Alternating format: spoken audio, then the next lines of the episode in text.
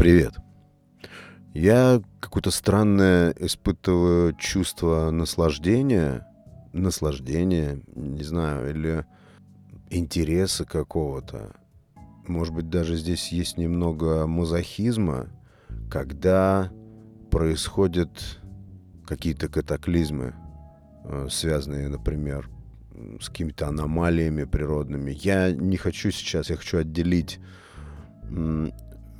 то, о чем я говорю, от каких-то глобальных э, природных катастроф, типа там пожаров или наводнений, я не бывал при таких обстоятельствах никогда, и поэтому не могу рассуждать, но мне, например, очень нравится какой-то аномально сильный ветер, когда гнутся деревья, когда трещат деревья.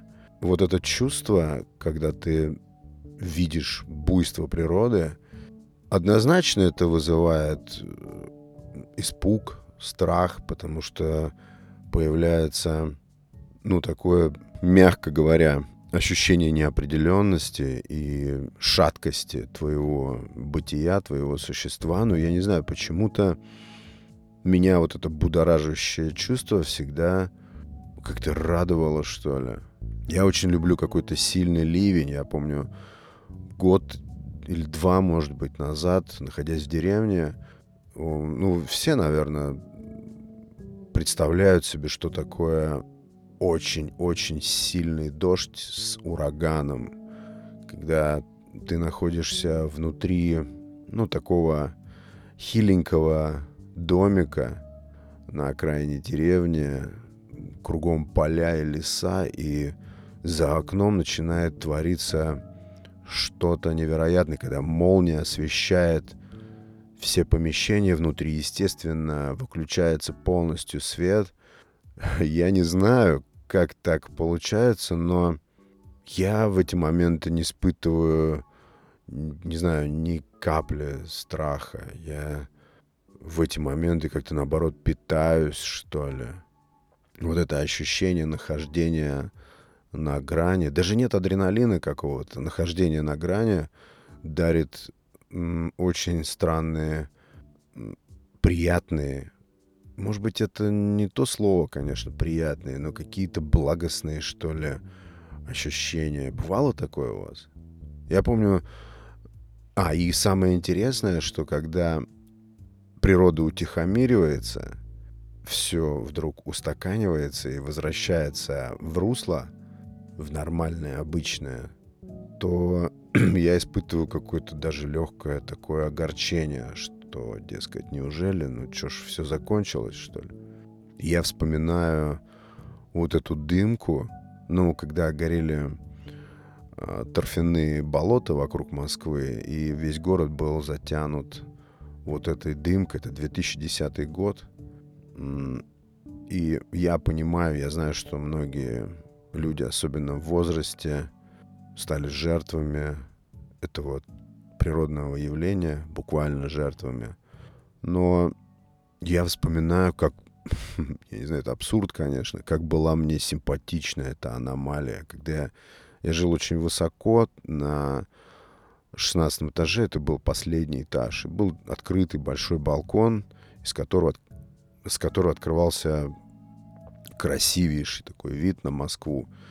И я не знаю, просто не могу описать, какое удовольствие мне приносило стоять на балконе и наблюдать Москву, окутанную вот этим дымом.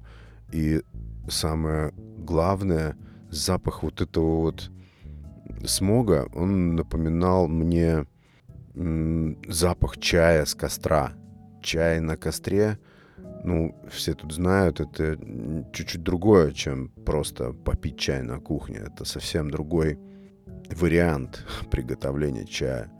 Особый дымок, смешивающийся вот с этим запахом чая. Вот такие у меня ассоциации вызывал этот дым 2010 года. Я знаю, что многие люди пострадали, я знаю, что горели дома, знаю, что выгорали целые леса и страдали животные. Я знаю, просто, ну, я описываю здесь э, свой experience от этого момента. Вообще все вот такие вот аномальные явления. Я не знаю, что происходит. Это, это же мы так оцениваем, что это что-то экстремальное. Для природы, если посмотреть с точки зрения всего вот этого хаоса, который, в принципе, является природой, не происходит ничего сверхъестественно. Например, ураган. Это сильный ветер. Просто сильный ветер, чуть более сильный, чем мы привыкли, допустим. Ну, просто ломает деревья, просто летит рекламный щит.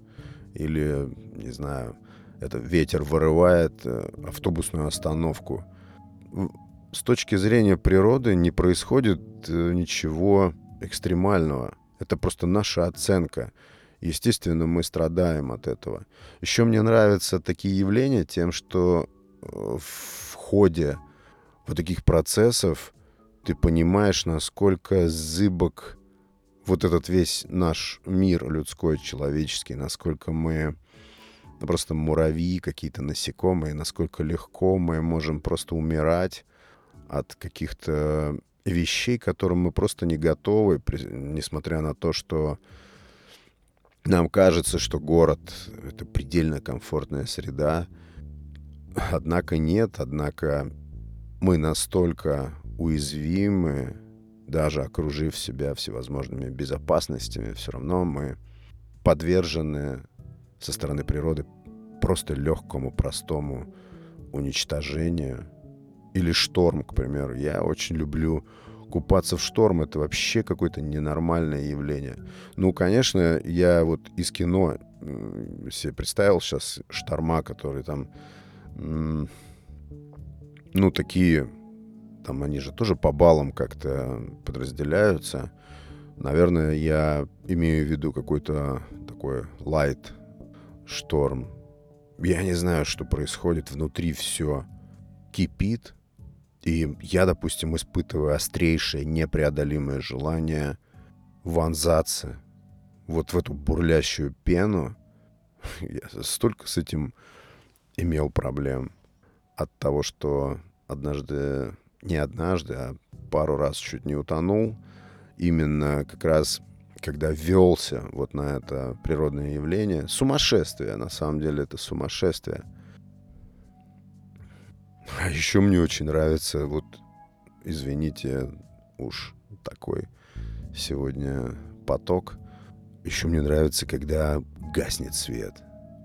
Я никогда не забуду, когда я был курсантом, в казарме царит вот эта суета, муравейник, все по расписанию, все по распорядку, и вдруг гаснет свет. Упало электричество. Вы не представляете, у меня сразу внутри возникало такое ощущение жизни, такое ощущение какой-то предстоящей свободы. Мы в эти моменты знали, что свет будут э, чинить и ремонтировать там вот это вот электроснабжение очень долго, то есть как минимум час. И командиры тщетно бегали по темноте и пытались нас там сосчитать, построить, потому что они знали, что как только случаются вот такие проблемы, то особо ушлые, особо хитрые курсанты, они просто убегают в город. Ну, поделать свои дела там или, может быть, на свидание. И вот эти единицы, сразу произносились их фамилии, чтобы их там построить и как бы щупать, и так, чтобы они не убежали. Вот, наверное, как в фильме «Побег из Шоушенка», вот, наверное, такое же чувство высвобождения я ощущал, когда полностью вырубался э, в нашем училище свет.